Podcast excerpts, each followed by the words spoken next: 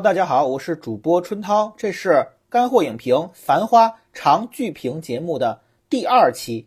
在这期开始之前，我首先要向部分听友道歉，因为我们节目一些用力过猛的烂梗，可能导致了我们和听友之间产生了一些理解上的误会。我们也进行了反思，其实这种误会的造成，主要是因为我们的经验不足。从本心上，我们没有任何的不尊重。在我们接下来的节目中呢，也会慎重的选择幽默和严肃的配比，依然欢迎更多的听友在我们的评论区进行真诚真实的留言，这些留言是对我们节目未来能够更加成熟得体的巨大帮助。那么在上一期节目中呢，我们聊了三个章节，第一个章节我们从剧名主题的角度聊了面子和里子。第二章节，我们从时代隐喻角度聊了想和不想。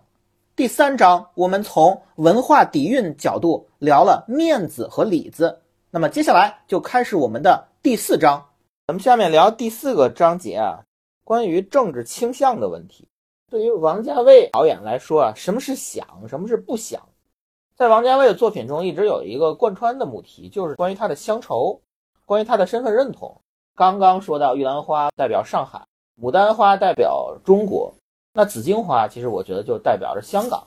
在王家卫过去的电影作品中，表面上他是讲香港的故事嘛，内核上他其实有一点点对于上海的乡愁。然后等到《繁花》，他开始拍大陆的偏主旋律的这样一个作品，表面上在讲一个上海故事，但其实上他内心深处可能想的还是香港。在上一期我们说过一个概念叫“坐九望六”。哎，《繁花》那本小说中是从九十年代看向六十年代。那么王家卫导演之前的作品一直是属于坐港望沪。哎，人在香港想念上海。那么王家卫现在的《繁花》其实就是坐沪望港。我们可以聊一下乡愁对于王家卫的一个意义。他过去的很多作品其实都能反映出余光中。乡愁的那首诗，长大后乡愁是一张窄窄的船票，我在这头，新娘在那头，这说的不就是《花样年华》吗？对那个梁朝伟对张曼玉说，如果有多一张船票，然后你包括《阿飞正传》讲的那种乡愁，就很像是那句诗嘛，乡愁是一方矮矮的坟墓，我在外头，母亲在里头。在《阿飞正传》的电影后面，张国荣他在寻找着他的根的路程中，其实他是有一个死亡。如果余光中的诗是讲述一种黑发人送白发人的情绪，那么在《阿飞正传》中，则是一种更加悲惨的情绪。它比白发人送黑发人还要悲惨，就是黑发人到死都没有找到白发人，而白发人甚至可能不想去送黑发人。《繁花》的原著小说中啊，有一段描述，就是里面有一个叫小琴的角色，他是小说中陶陶的相好。他在描述他的个人经历的时候，关于他小说啊，关于他家庭，他说过一段话。我以前一直认为啊，人等于一棵树，以后晓得人只是一张叶子，到了秋天就落下了。我觉得王家卫的作品呢，体现出一种特点，就是随着年份越来越往九七走，感觉这个导演他的个人的这个身份焦虑越来越重。我先说一个演员，叫潘迪华。这个演员呢，他是六十年代的一个歌星。这个潘迪华呢，他唱过英文版的《梭罗河》，哎，美丽的梭罗河。他还是全香港第一位有歌友会的歌手，还有一个专辑叫《一零一之爱》，哎，所以说创造一零一的饭圈女孩们，潘迪华她是饭圈的祖奶奶。这个潘迪华的形象呢，反复被王家卫用作一个跟上海有关的一个意象。比如说，在《阿飞正传》中，这个潘迪华就饰演张国荣的母亲，应该说是养母，他一直是说上海话。在王家卫的电影中，你会看到很多幕啊，都是两个人是操着不同地方的语言去对话。比如说《阿飞正传》，养母潘迪华其实就是操着上海话和张国荣操着粤语去对话。你看到了《花样年华》，这个潘迪华他饰演的是什么？饰演的是张曼玉的房东。《花样年华》的开场其实就是一个房客和房东的概念，房东是上海人，潘迪华饰演；房客是张曼玉，说的是粤语，同样是一种上海话跟粤语无障碍交流的概念。就好像这两种语言、这两种文化在冥冥中有一条血脉的线在牵着。因为我们知道，王家卫他应该是早些年随家人从上海迁到了香港，他有一部分家人是留在了上海，这就是代表着他虽然身在香港，却对上海有的一种乡愁。张国荣和养母潘迪华，一个代表香港，一个代表上海，他们的关系非常的微妙。你会看到那对养母子啊，他们的关系啊，不是那种完全的对抗，也不是那种完全的和睦，它呈现出一种啊，既互相依赖又互相厌烦的那种状态。所以说，在王家卫早期电影中，对上海的乡愁，它其实不单纯是一种思念，它还有一种更复杂的情绪在里面。大家记不记得《无间道》有一句经典台词叫“过了今天就没事了”。其实代表着某种香港人特有的那种九七的那种身份认同焦虑嘛。其实那句话在最早确立王家卫他的作者风格的《阿飞正传》中也有。你知道是谁说的？是刘德华对张曼玉说的。在《阿飞正传》中啊，张曼玉饰演那个角色被张国荣给骗了，给抛弃了。张曼玉那个角色在《阿飞正传》中啊，她的家是澳门，然后。刘德华呢，他属于一个香港本地的一个，一开始是警察的身份，然后你就很有趣啊，在《阿飞正传》中是刘德华对张曼玉，香港对澳门说，哎，过了今天就没事了，就是你香港跟澳门这两个地方，它都有一种关于这个回归的这种焦虑，这就好像是那个大兵写的那本特别没有内涵的书，叫乖摸摸头，哎，香港对澳门说乖摸摸头，咱都得过这一关。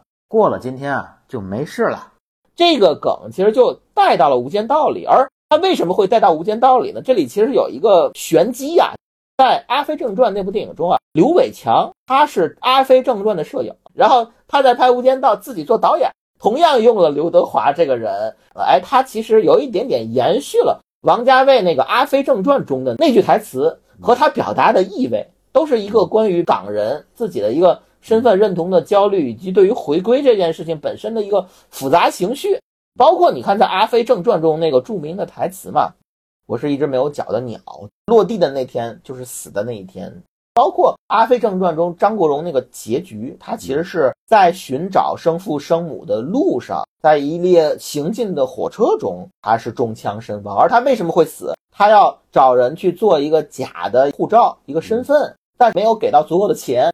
所以他跟人发生了枪战，最后好像在车上被人害死了。整个这一套体系，你会明显感受到他表达的都同一个意思，就是无根。王家卫似乎就在表达：我现在人在香港，那我的生父生母在哪里？是上海吗？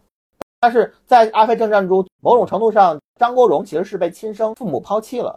那我的真正的父母在哪里？所以直到现在为止，在香港本地人来看，会特别喜欢《阿飞正传》。我觉得它能代表着香港人的整体的这样一种情绪。然后到了东邪西毒，林青霞演的那个慕容嘛，她自称是哥哥和妹妹，其实是一个人嘛，慕容兄妹嘛。他那个男性的一面，慕容燕哥哥就很像是台湾有一部恐怖电影叫《哭悲》，其实啊，它翻译过来就是靠北，台湾一句骂人的话。那么他那个慕容燕女性的部分像什么？很像是前一段时间应该。大家都看过一个视频，就是台湾女警去抓人那个感觉。哎，等一下，帅哥，请出示一下你的证件。哎，你有案底哦。哥哥慕容嫣的部分就很暴躁、很机车，妹妹慕容燕的部分就很小女生，这样形成了一个一体两面的形象。一个雌雄同体的林青霞，她对吸毒、对张国荣反复倾诉这件事儿，你知道吗？一个台湾人对不断的向香港人倾诉我这件事儿，这就跟咱们前面说的那个《阿飞正传》里面刘德华一个香港人对张曼玉一个澳门人，哎，乖摸摸头，形成了一个很好的呼应，很有意思，你知道吗？对对，而且就是这慕容嫣，大家都知道，老想着要复国，对，慕容复国，这真没法播，咱们就管他叫反清复明吧。但《繁花》中最后那个林熙蕾饰演的林泰，就台湾人。最后不是把那个底给抄了？这个这个你怎么解读？没有啊，就是对吧？你像九十年代的时候，台资什么的在大陆那真是黄金年代。对，就像我们那个小地方，就各种搞粮食，甚至我们是把大豆啊什么的都卖到台湾。还有一九九四年王家卫拍的《重庆森林》啊，我个人特别喜欢的一部。这里面其实也有关于金城武爱上了林青霞，然后林青霞饰演的杀手呢，最后又杀死了一个美国人。林青霞其实就是台湾的一个代表。包括《重庆森林》中啊，像梁朝伟，他其实是代表香港嘛；像王菲，某种程度上就代表着大陆。对，所以我们再重新再看待《重庆森林》这个故事，它就不仅仅是一个简单的爱情故事。金城武他是被女友抛弃了，他跟女友之间的爱情的关系呢，一直有一种日本元素，对吧？三浦友和和山口百惠，那么他们的失恋就代表。金城武一个日本籍的台湾演员，他跟女友之间啊，关于日本元素的部分破裂了。哎，于是这个日本籍的台湾演员就爱上了一个台湾的林青霞。那么这个林青霞呢，同时又被一个美国籍的男子爱慕着，或者说不是爱慕，就是这个美国人把台湾的林青霞当做一个幻想的对象，最后。台湾籍的林青霞杀死了这个美国籍的人，这个日籍的台湾人金城武偶然碰到了大陆的王菲，他说了一句独白：金城武说，我和他最接近的时候，我们之间的距离只有零点零一公分，我对他一无所知。六个钟头之后，他喜欢上了另一个男人，另外一个男人就是香港的梁朝伟。大家可以从每个人不同的地域来品一下王家卫的表达，尤其是咱们可以聊聊一九九七年公映的《春光乍泄》这部电影，这部应该是他整个的政治隐喻比较强的一部，也应该是王家卫每一部作品所积累的那种焦虑的情绪达到一个临界值、无处发泄的时候。有一个情节就是梁朝伟到最后啊。他其实是到了台湾，找到了张震的家人。他最后有一个领悟：为什么张震可以四处游走，没有那么多负担？是因为他在台湾有一个根，代表了导演的一种比较复杂的这种情绪。所以我觉得，在王家卫的电影宇宙中啊，张震其实就代表着他比较羡慕的那样一种人物。他其实是有家可回、有落脚点的鸟。张国荣的角色呢，一般来说都代表着一种无根的、漂泊的，一旦落下就会死去的鸟。而梁朝伟在王家卫的电影序列中，我理解为他其实是一个观察者，他更像是王家卫自身的一个形象的投射。虽然你看《春光乍泄》那部电影其实非常隐晦嘛，跑到了地球的另一端，就离香港最远的一个地方啊，好像是没有讲香港的事情，但是在一个应该是梁朝伟的梦中。一闪而过是整个香港的城市影像，但是它整个是倒立的。关于这个倒立的香港，我觉得也很契合某一些对于九七回归的一些心理焦虑。关于这个乡愁的概念啊，在他的电影中还有大量的符号，包括《春光乍泄》中也有很多关于护照的场面，一开场就是护照，一九九五年护照，关于这些意象，还有包括王家卫电影中经常出现的关于搬家的概念。房东和房客的概念，《花样年华》一开始就是搬家，两家人在搬家。然后你看在《阿飞正传》中有房东跟房客，你看到《二零四六》的整个主场景就是一个叫东方的酒店，所有的租客都是租在了一个房东的名下。你会感到王家卫电影中有很多关于身份认同的不确定和漂泊的感觉，好像这个导演他始终在探寻他的根在何处。王家卫这些电影中的元素其实也带到了《繁花》。这部电视剧中，你看，我们真的不是只聊王家卫啊，也聊《繁花》啊。咱回归主线，关于搬家，这个叶东京股东大会之后啊，玲子和阿宝回到住处，正赶上小阿嫂搬家，于是呢，葛老师拉着淘淘去帮忙，这就有一个关于搬家的意象，包括房东和房客。葛老师其实也是玲子的房东，还有什么是房东跟房客？你像宝总，其实他呢。虽然住着八十美金一晚的和平饭店，但和平饭店并不是他的家，他也是一个临时的租客。等到整部《繁花》剧集落幕的时候，那么宝总也重新变成了阿宝。那他从这个和平饭店搬出，某种意义上也变了一种身份，是租客的身份让他有了宝总的身份，而失去了租客的身份，他也变回了阿宝。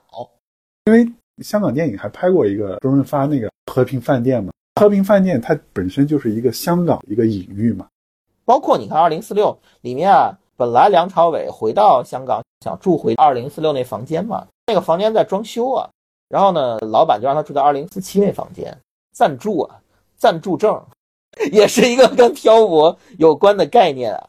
还有你看《一代宗师》里面也是，他关于叶问啊在领取香港的那个身份证，他其实也有一种就是不断的漂泊身份的一个认同的东西。这里说到一个趣闻，这可能是一个夸张的说法，就是。王家卫拍《一代宗师》，宋慧乔可能演不下去了，想跑，然后被王家卫没收了护照。包括《二零四六》里面，王家卫也没收了木村拓哉的护照啊。所以你看，《一代宗师》那个电影最后啊，梁朝伟最终没有跟章子怡发生什么实质性的浪漫，回归家庭之后，你看宋慧乔在那个大门前哭的那个叫一个梨花带雨。我觉得她并不仅仅是因为丈夫回归了家庭，而是因为这个电影终于快拍完了，终于可以从王家卫那边把护照拿回来了，喜极而泣。包括你看《一代宗师》中还有一个章子怡那个宫二跟梁朝伟那个叶问，其实说了一句话，他说啊想回老家了，咱们都是他乡人。那里面就是关于章子怡和梁朝伟他们之间的某种惺惺相惜，或者说某种共同点，他们也都是异乡人。这个有点像是《繁花》里面谁呀？黄觉饰演的强木杰和辛芷蕾饰演的李李。对于上海来说，他们也是异乡人。这个也是一个很有意思的对应。王家卫的电影其实看上去是爱情小品，但其实还是有很多关于政治方面的隐喻，而且这些隐喻最终都归于他的一个核心主题，就是他的乡愁。在《繁花》这个电视剧中啊，唐嫣饰演的汪明珠汪小姐，她叫明珠，对吧？大家觉得这是一个非常明确的隐喻，明珠嘛，就是东方明珠。整个繁花最后结束，东方明珠建起来了，那汪小姐汪明珠也自立了门户。谁说女子不如男？大珠小珠落玉盘。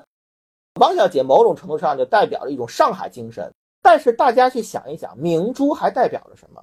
我们在九十年代还唱了一个什么歌啊？东方之珠。东方之珠指的是香港，这个明珠啊。你可以说是上海，也可以说它同样也代表着香港，这是个一语双关。上海是中国的明珠，但香港也是东方之珠，它有两层意思，这就正好代表着王家卫的特殊身份，似乎还能从里面品出一些啊，因为时代的变化导致两个明珠地位的变化。然后我这里说一个过度解读啊，就徐克在拍他现有的片子中啊，怎么暗戳戳的体现出啊他对香港的一种情节。徐克在拍《西游伏妖篇》里面有一个情节，就是他们打一个王丽坤饰演的蜘蛛精，里面那个猪八戒跟蜘蛛精打，对吧？里面有个谐音梗，蜘蛛精说：“别打我，我是蜘蛛啊。”然后猪八戒说：“我也是蜘蛛呀。” 你看蜘蛛啊，这东方蜘蛛啊，对。关于香港导演的香港情节啊，这一个过度解读。包括我最开始在看《宝总心》里面的那个女人雪芝第一次出现的时候。我就知道，行了，她跟唐嫣啊，跟马伊琍啊，跟辛芷蕾都不会有结果，就因为在宝总的心中，这个去了香港的女人是他心中唯一的白月光。你可以某种程度上也理解成王家卫导演心中的那个白月光，可能依然是香港。在《繁花》这个剧中啊，雪芝那个角色其实就有点代表香港，或者说是一个从大陆去香港，身份有认同焦虑的这么个人。因为某种程度上代表着王家卫本人，或者说他心中的一个结，这个结是解不开的。雪芝在这里面对于阿宝来说，她不只是一个女人，更代表的是一种生活方式，是这种有点资产阶级的这种生活方式。即使是在动乱的那种环境中，或者说比较贫乏的环境中，他也是一个要临帖、要读小说的这么一个人。集邮，对集邮票，包括他喜欢飘。《繁花》电视剧里关于雪芝家庭的描述。就是有一扇窗，然后外面是那个梅花，包括它的整个的一个气质，很像小说的整个的描述。我觉得你说这个很有意思，它代表了一种生活方式，所以最后就是资本主义必将灭亡嘛，开个玩笑。我是觉得就是这种生活方式变成宝总的一部分一样。我同意。就是你说这个话题，我想到了王家卫拍的《一代宗师》，里面宫二跟叶问有一段对话，宫二说。人生若无悔，那该多无趣。叶问说：“人生如棋，落子无悔。”在《繁花》的原著小说中，雪芝除了集邮，林铁，他还跟阿宝下棋。其实他们的人生呢，也很像是棋局，落子无悔。他们既惺惺相惜，又遭遇了命运的捉弄。雪芝的死是宝总生命中的一个遗憾，但雪芝同样带给宝总一种未来的希望。宝总之前在《繁花》中看到过的那些书，比如说《论持久战》，但是宝总最后真正的退路是什么？是雪芝他的那本《飘》。唯有土地和明日同在，是这句话给了宝总最终的启发，让他站在浦东的大地上去开拓未来。所以说，某种程度上，雪芝化作了一阵春风，春风化雨，最后滋润了宝总的生命，而他也成为宝总血液中流淌的那种生活方式。虽然宝总跟雪芝在肉体上是分离的，但是在精神上，他们真正的结合到了一起。雪芝是宝总生命中的一部分，关于香港的部分也是王家卫导演他生命中的一部分，就去不掉的一个印记。包括阿宝给雪芝写的最后的那个挽联“永远怀念你”，我当时看到那个时候，我会突然想到，就是以后王家卫是不是就要在大陆发展，以后就不回香港了？突然就有那种错觉。哎，我觉得这是一个非常好的话题。咱们说王家卫到底是忘记还是记住了？《东邪西毒》里啊有一个道具叫“醉生梦死酒”，就那个东邪什么老喝那个那个酒，喝了就忘了，忘情水啊。这刘德华唱的。你看乌尔善在又回到了，我每次都在提乌尔善拍《寻龙诀》，忘记过去就等于背叛。王家卫告诉我们什么？忘却才是最好的纪念。《东邪西毒》里面张曼玉说了。如果你刻意的去忘记，但就是没有忘，不想才是想。为什么我们这期的节目要以这个作为主题？想和不想，这个主题就是王家卫核心概念。他的不想就是想，他的想就是不想。在最近一段时间，有一个新闻，就是关于香港啊，大量拆除以前那种霓虹灯牌儿。其实很多人都在说，哎呦，过去香港电影中的那些场景，可能以后就不复存在了。其实很有意思的一个对应啊，就《繁花》这个电视剧啊，它所描述的那个黄河路，很多人说，哎，黄河路也不是那么灯红酒绿，对吧？但其实早期的黄河路，它真的是很像香港，有那种大量的霓虹灯牌，跟现在在上海再看到的那个黄河路，整个的视觉风格已经不一样了。上海的黄河路跟现在的香港，好像命运上你感觉冥冥中啊，它有一种对应。我觉得王家卫在面对这种东西的一个态度嘛，就是。既然无法挡拆，哎，我这个挡拆是篮球术语啊，没有任何阴阳怪气的意思。既然无法挡拆，那么还是把美好留在记忆中。它不是一种忘记，而是一种更好的纪念。它已经成为我生命中的一部分。以后他的作品中，我认为还会出现关于乡愁的母题，但是可能未必是他以后的全部。他要把眼光放到其他的地方。我觉得王家卫啊，拍《繁花》本身就是想。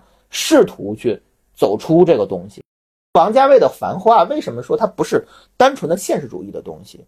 我觉得它体现出来的对他心目中上海的还原啊，不是一个真实历史中的上海，而是他脑海中的对当时的上海的一个想象，它是一种主观真实，它是带有他自己的一个对于故乡啊，对于复杂情绪的一种怀念的滤镜，记忆的滤镜会让我们把这种不好的东西变成美好。我觉得这并不是一种所谓主旋律化的粉饰太平，人本身他就会美化自己的记忆，所以我觉得《繁花》它某种程度上其实也是王家卫他和自己乡愁的和解，他和自己记忆的和解。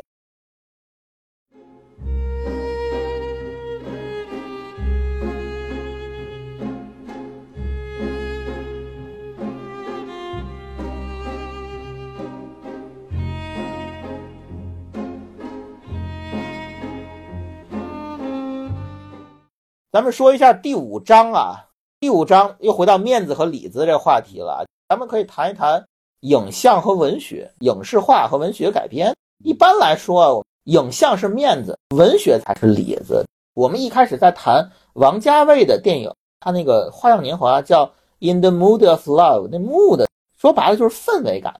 在他的电影中呢，你会看到某种流动的文学性，其实跟文学作品是有相通的。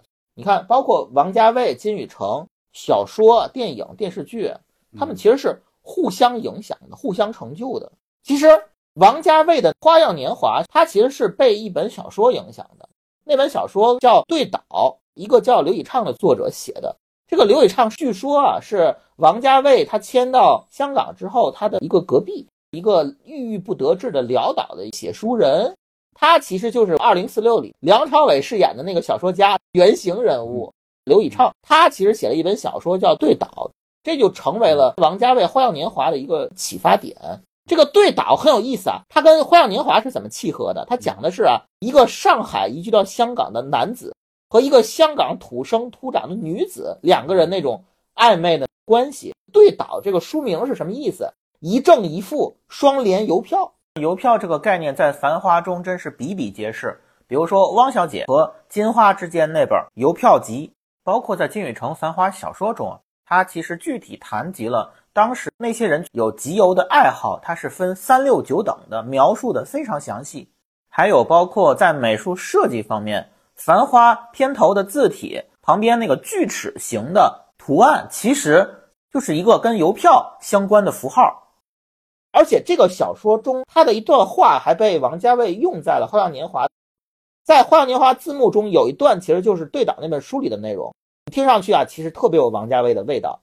那些消失了的岁月，仿佛隔着一块积着灰尘的玻璃，看得到，抓不到，看到的种种也是模模糊糊的。如果他能冲破那块积着灰尘的玻璃，他会走回已消逝的岁月，隔着玻璃去看回忆的意象。即便在《繁花》中，我们也能看到，就汪小姐她隔着玻璃看茶水间，好像看到了当年的自己，或者看着帮自己的胡歌。那里面有一个邮票的概念嘛，在雾气中拆邮票。小说对倒滋养了王家卫的《花样年华》。那金宇澄写《繁花》受谁启发？是受到了王家卫拍的《阿飞正传》的启发。你记不记得《繁花》一开场第一场戏就是胡歌这个阿宝进到了一个房间，那就是金宇澄作者本人嘛？说我在写一本小说。胡歌说：“你能不能剧透一下，对吧？”就相当于胡歌找金宇澄要《繁花》这个电视剧的通关秘籍。金宇澄就说了：“我没想好，但是我想好第一句，第一句是独上阁楼，最好是在夜里。这个呢，其实就是金宇澄那个《繁花》小说的开篇。”这段话其实说的就是《阿飞正传》最后结尾，梁朝伟出场的那短短一场戏。梁朝伟他其实就是在一个阁楼间，他开始不断的整理衣服、梳油头、拿钱、拿牌，然后出发。可以说，《繁花》整个小说的起源就来自于王家卫《阿飞正传》的那个结尾影像。你看，阿飞本身这个说法，说他香港对很香港，但他也很上海。繁花的小说里还会看到关于阿飞的一些描述，比如说那个舒婉姐，她里面说过一句话，这儿全是文雅人，跟外区的阿飞不一样。对，阿飞这个概念在繁花这个小说中也出现了很多次。最后一个启发，咱们知道就是这个金玉城的繁花启发了王家卫拍他的繁花。我记得小说里面李李他在澳门经历了一段小姐妹一起被骗，做一些见不得光的生意，然后中间突然有一个人像。神兵天将一样，一个周先生救了他。那周先生呢，是一个混血的优雅的绅士。你就想周先生，哎，跟王家卫的电影中这《二零四六》《花样年华》周慕云先生，你就感觉冥冥中啊，就金宇澄啊、王家卫啊，包括对打的刘以畅，他有一种气质上的相通，这是一种很玄妙的感受。你看《繁花》小说的结尾，阿宝和沪生两个小兄弟啊，去找法国人瑞福安和安娜。这是小毛的一个遗愿，希望啊能把上海故事写成一个剧本拍出来。这两个法国小青年啊，曾经借宿在小毛的房子里，雄心万丈的想准备写一个上海剧本。他们当初脑海里想象的还是一个西方人眼中的刻板印象，就是一个关于法国工厂主爱上了中国纺织女工的这样一个故事。繁花的小说的结尾出现了一个关于剧本、关于电影的这样一个故事。我觉得啊，也是金宇澄，他希望啊，上海文化会以一种影像的形式去呈现给更多人看。然后提到法国人啊，法国，咱们稍微把话题延展一下，在王家卫给这个法国鳄鱼服装品牌拍的一个广告，是张震主演的。张震他的一个恋人，或者说他的一个女性的一个暧昧对象，是一个法国人。然后呢，他们在一艘船上。岸边就有东方明珠的一个形象，而且在那个船上插的是红旗。繁花外景的空镜中啊，插上了很多的红旗。对，就这个视觉符号呢，其实它某种程度上也代表着一种主旋律的创作的一种方式。那个也是跟繁花的这个红旗做了一个很有趣的一个对应。而且你看，法国这个服装品牌又跟繁花中的这个孟特娇牌的这个 T 恤啊，形成了一个很有趣的一个呼应。你记不记得在繁花的一些宣传物料里面，其实有人采访王家卫，王家卫是这样说的。他做了个比方，如果说《繁花》电视剧是蛋糕上的一块儿，那么金宇澄这个原著的《繁花》小说，它就是整个蛋糕，非常自谦的一种说法。蛋糕这个意象，它其实在这个《繁花》电视剧里面也出现过好多次。咱聊点《繁花》本身啊，对，就是魏总啊，他有一幕是在至臻园办跟汪小姐的那个，理论上应该是一个开业盛典，但他办成了一个结婚典礼，他还做了一个蛋糕，对。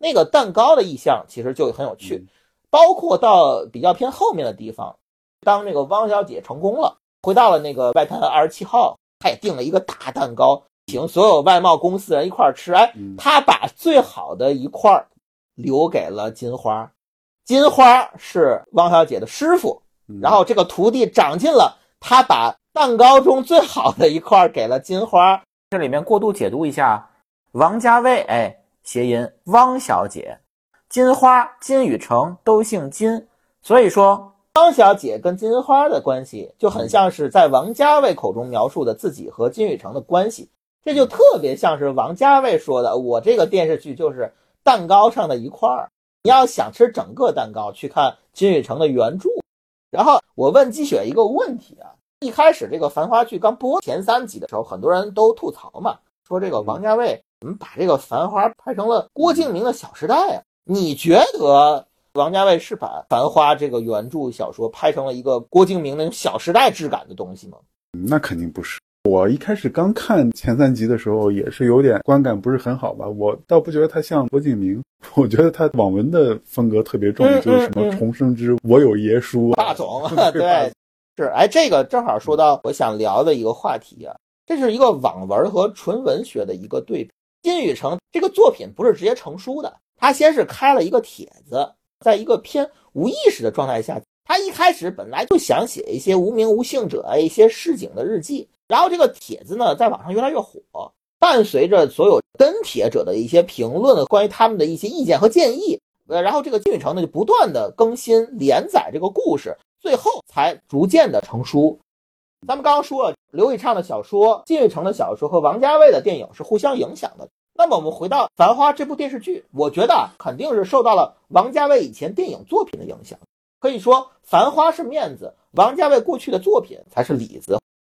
我这里想说一个我个人理解的一个对应关系。我这次在看《二零四六》的时候，会发现啊，《二零四六》里面巩俐、章子怡和王菲、梁朝伟饰演的周慕云身边的这三个女性。其实跟《繁花》中这三个女人有非常有趣的一个对应关系，我不知道是不是王家卫刻意为之啊，但是冥冥中是有一些微妙的联系的。咱不说别的，你就看名字，《繁花》中的李李，她原名叫什么？陈真，不是那个打日本人的陈真啊。这我题外话，这纯脑洞啊。这还有一层解读，你知道吧？就是如果李李原来叫陈真，当年他的师傅 A 先生。你就可以理解成是霍元甲，霍元甲被日本人害死了，然后强木杰是谁？就是他的大师兄，他们一起要来虹口道场，这是搞笑的。回到这个《繁花》中，李李原名叫陈真，他是什么真？他是《花样年华》和《二零四六》中都出现的苏丽珍的真，在《二零四六》里面，巩俐。哎，我每次彩蛋和过度解读都会聊到巩俐啊，这是我们节目的一个常驻嘉宾。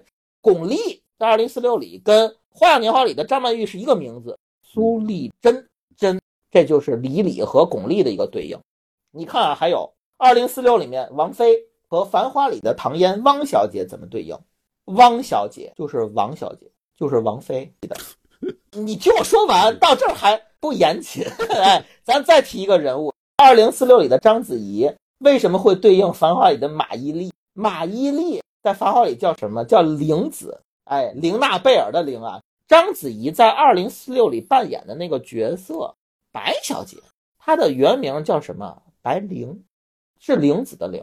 可能王家卫并不是说有意的完全一比一的对位啊，但是《二零四六》里那三个女人其实跟《繁花》里的三个女人真的是有一层对应关系的，而且特别有趣的是，《二零四六》里那三个女人其实某种程度上都是替身，谁的替身？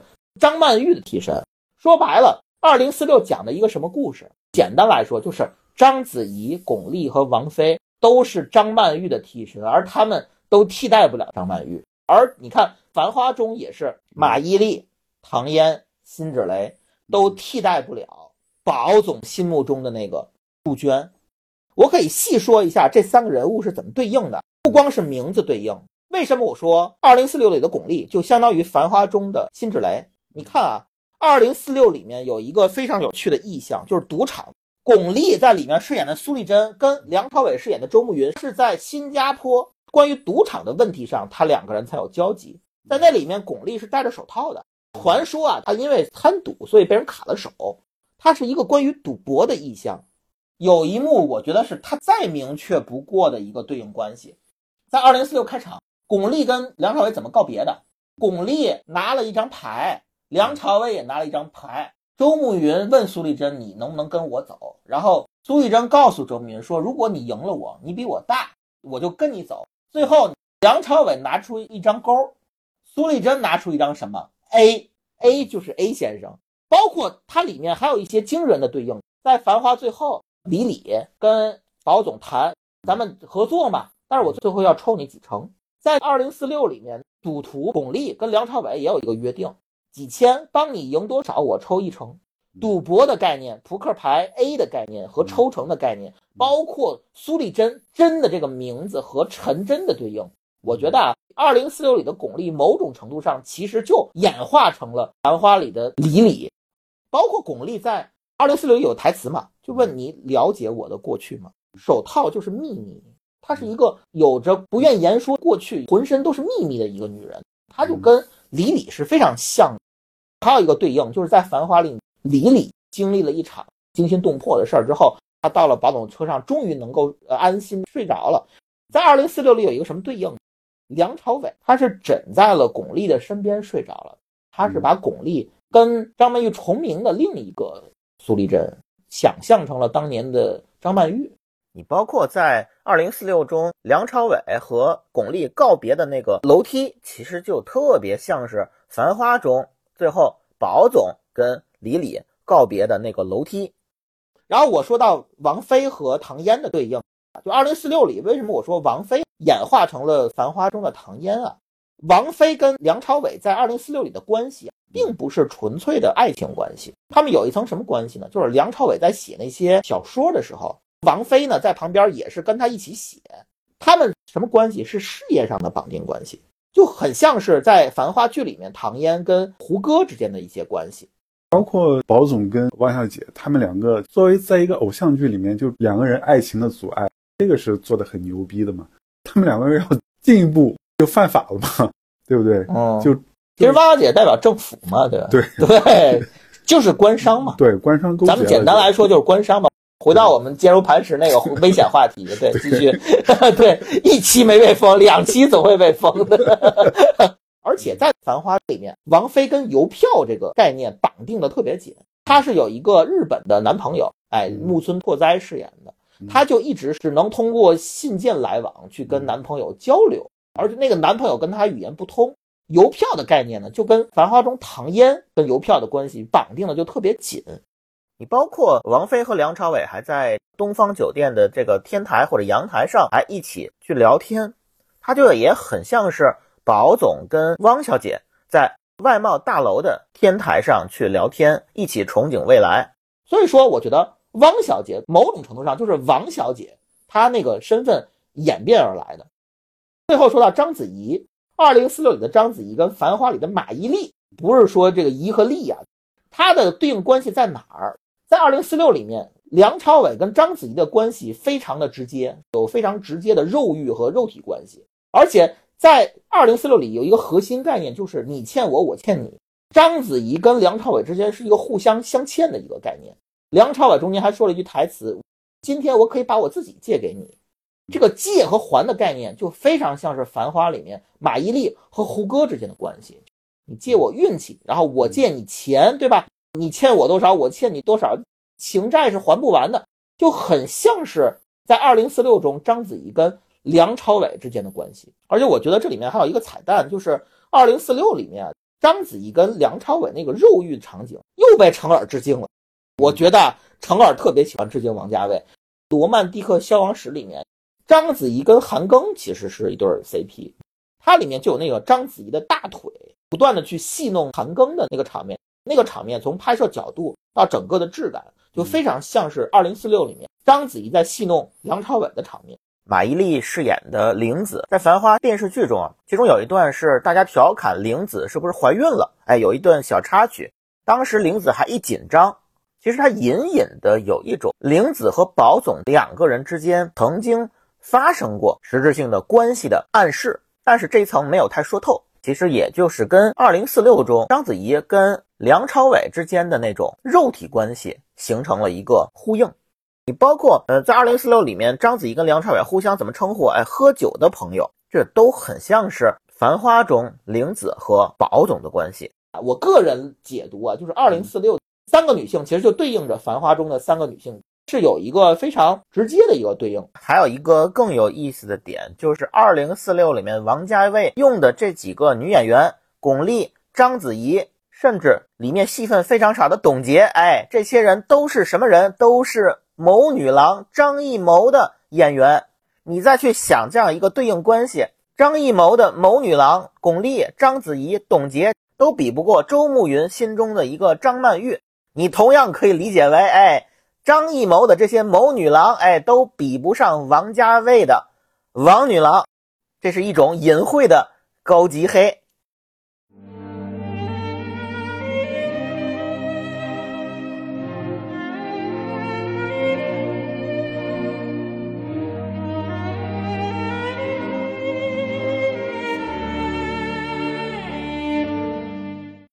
接下来聊第六章啊，导演风格。关于导演风格，什么是想，什么是不想？咱们传统意义上来说啊，阳刚是想，阴柔是不想。咱们在惯常理解，王家卫整个的风格还是偏阴柔。提到这个呢，就提到另外一个一点都不阴柔，这个姜文导演。你感觉啊，两个导演风格是迥然不同。提到姜文，我先说一个有趣的数字啊，咱们在整个节目开始说到一和三。十三的概念，十三这个数字还代表着什么呢？二零二三年底，《繁花》是第一次播出。二零二三年是个什么年份呢？是《让子弹飞》上映十三周年。哎，这十三又来了。咱回到这个姜文身上啊，在传统概念上讲，更加阳刚一点的姜文好像就很响，更加阴柔一点的王家卫好像看似就不响。这两个人的作品对应起来，你会感觉很有趣。你就看他的片名，姜文他那电影《让子弹飞》，他用枪打子弹还不行，还非得让子弹飞一会儿，听那个响儿，阳气非常重啊。对，一个非常张扬的导演。你再看王家卫的作品叫什么？《春光乍泄》，非常内敛和阴柔。小荷才露尖尖角，你就试想，如果《繁花》是由姜文来拍。他会拍成什么样子？啊就像我们难以想象姜文来饰演《霸王别姬》中的程蝶衣一样啊！如果姜文拍《繁花》，他可能就得这么说台词儿啊！我就想叫侬翻译翻译，什么他妈的叫不想，什么他妈的叫他妈的不想。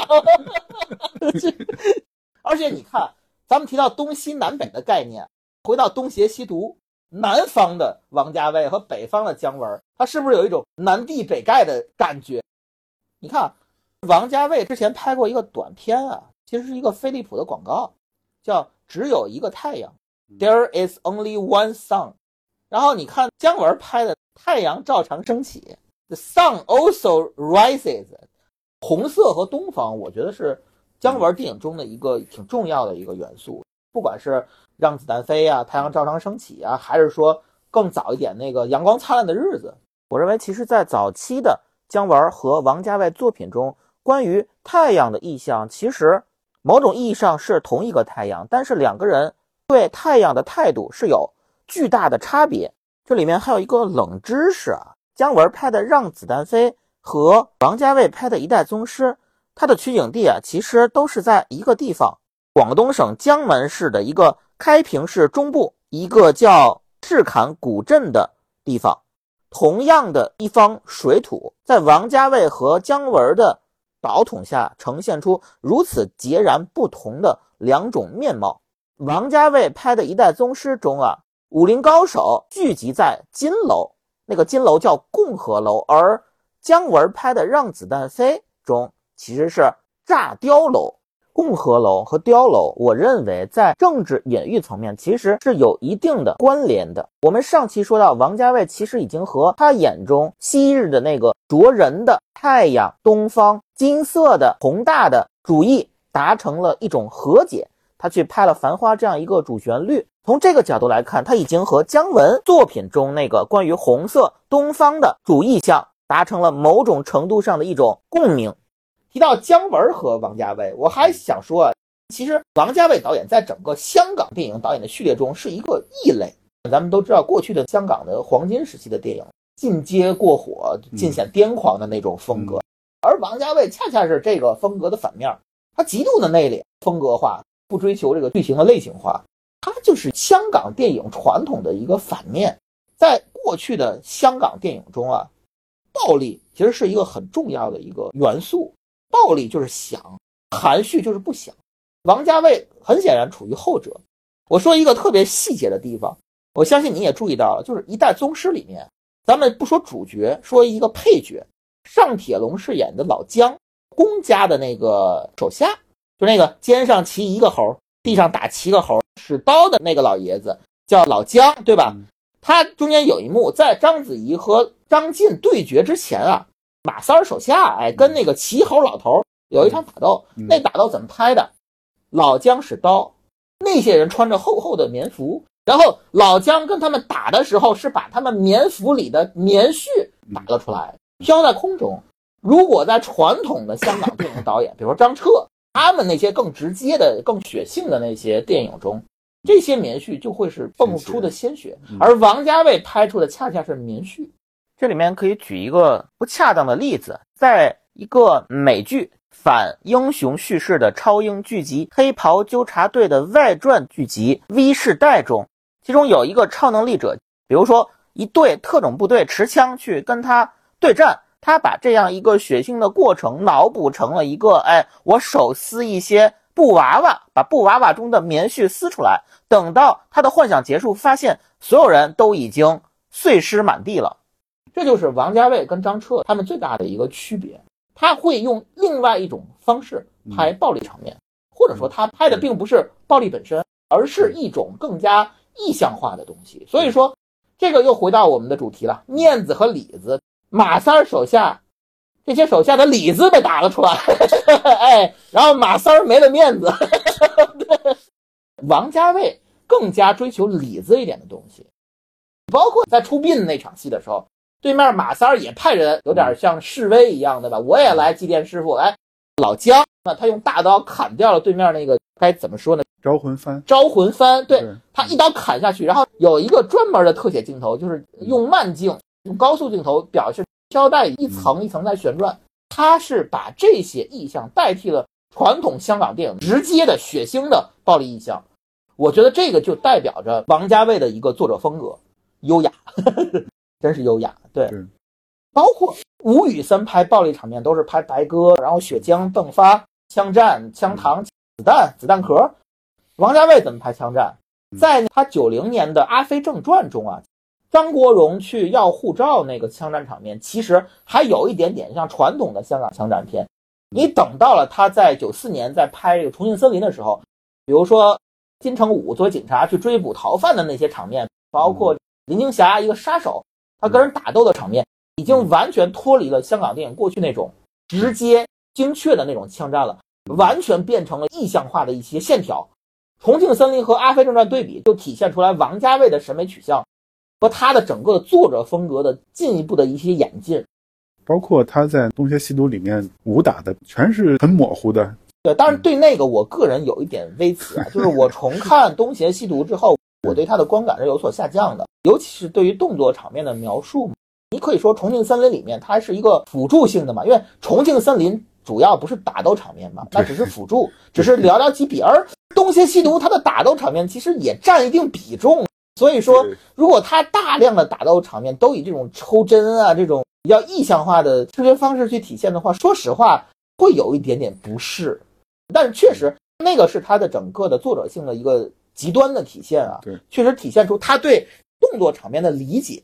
咱们继续说香港电影枪战场面。王家卫其实给这个日本时装设计师菊池武夫拍了一个广告，他是莫文蔚和浅野忠信主演的。在那个广告里面，也是男女主角偏杀手的一个形象，各自拿了一把枪。而他在里面一开场没有去描述他们怎么去倾泻子弹，反而两个人是用一种近乎玩闹式的方式，拿着传统香港电影中代表暴力的枪械去空扫。当然，最后也有杀戮和血腥，但是开场枪变成了男女爱情中间的一个元素，一个媒介，这就是王家卫的一个新用法。然后咱们回到香港电影，咱们说香港电影已死嘛，这是一个近年来比较常见的一个论调。确实，传统的香港电影已经式微了嘛。那在这样一种情况下，反而你看像王家卫。一个非典型性的香港导演，反而他能够把他的一些东西发扬光大。我这里就要提到《一代宗师》这部电影，咱们可以详聊一下。我觉得《一代宗师》这部电影不仅仅讲的是武林，它讲的也是香港电影。我先说说我的理解啊，我这次重看《一代宗师》，给我一个感触，《一代宗师》里有两个对应面，一个是章子怡饰演的宫二，一个是梁朝伟饰演的叶问，一体两面，他们代表着什么？你看宫二小姐。她选择留在属于她的年月，她没有选择婚配，也没有子嗣，青灯古佛，甚至于她的武功都没有下传。而叶问选择了什么？开枝散叶，把他的武功发扬光大，把他的精神、他的理解发扬光大。打一个不恰当的比方啊，我觉得宫二小姐就很像是现在的杜琪峰，叶问就很像是现在的王家卫，一个出世，一个入世。你看，现在杜琪峰的情况其实并不是特别乐观啊。他近年来其实没有什么新作，而且甚至于他对拍电影本身这件事儿也有一定的负面情绪。他的创作目前肯定是陷入了某种困境。而王家卫在《繁花》中其实找到了一个属于他自己的一种表达方式。咱们说这个《一代宗师》里的宫二小姐，宫家没有败绩，她有一种自傲，她见了自己，见了天地，唯独没见众生。我觉得啊，见众生这个概念，就是他最终没有沾到烟火气，他留在了属于他的时代。现在的杜琪峰就给我一种感觉，他留在了属于香港电影的那个时代，就很像是一代宗师里的宫二。在那个一代宗师里有一个说法吧，时代是选择嘛，宫二就选择了留在了过去，而叶问选择了未来。我觉得这两种选择没有对错之分啊。对，杜琪峰他有一点过于坚守香港人的这个身份。我觉得这里没有说好与不好的分别，我也很尊重杜琪峰的选择。但是王家卫在《繁花》中见了众生，你看叶问啊，他的格局在哪儿？整个一代宗师的开头，叶问是一个什么状态？功夫一横一竖，胜的站着，败的倒下。一开始叶问是只讲胜败的，等到整个一代宗师的最后，经历了这一切，他开枝散叶，他的一个理解是什么？一横一竖，功夫归一路，大统。他最后讲求的是不分南北，无论男女，它是一种更加开放的视野，就很像是现在王家卫。你说王家卫会接一部偏主旋律的《繁花》去拍，而且拍的如此的通俗易懂，可能有些人觉得这是一种不好的选择。王家卫已经不是过去的王家卫了，王家卫的选择就很像是叶问的选择，然后杜琪峰的选择就很像是宫二小姐的选择。咱们说说那场金楼打斗啊。再重看之后，我有一个很深的感受，他打的那个金楼虽然叫共和楼啊，可能有一些政治隐喻，我想的更像是一种关于香港电影的隐喻。叶问就代表着王家卫，一层一层打上去，打的是谁？就是过去一个一个香港导演，他这种打都是点到为止，并不是一种你死我活的打斗，这种打就是一种技艺的比拼，就是电影水准的比拼。他打的这些人，你看还有女师傅在里面了，对不对？你完全可以理解，打的女师傅就是许鞍华，对你就是你，甚至可以这么理解，你打的那些男性师傅，你可以就理解成是吴宇森呀、徐克呀，对吧？打到最后，宫老爷子，对吧？可以理解成是过去更老一点的导演张彻呀，或者甚至于宫老爷子就代表着香港电影本身。包括王家卫，其实自己他还自述了一下拍《一代宗师》那个金楼那场景，他是致敬刘家良，致敬邵氏，他自己都提了，我是致敬这些人。他一路打上去，最后宫老爷子他说什么话？我一辈子没有输在武功上，我输在想法上了。什么意思？我没有输在电影技法层面上，我输在了眼界上面。叶问最后能够从里面全身而退，有了自己一方天地，他靠的是什么？靠的纯是武功吗？靠的是他的眼界。宫老爷子还在想南拳北拳啊，南呐北呀。叶问最后就不分南北，没有南北。什么是南北？香港电影和大陆电影，电影就是电影，是华语电影。你们还在想香港电影已死，我在想的是华语电影是不是要活？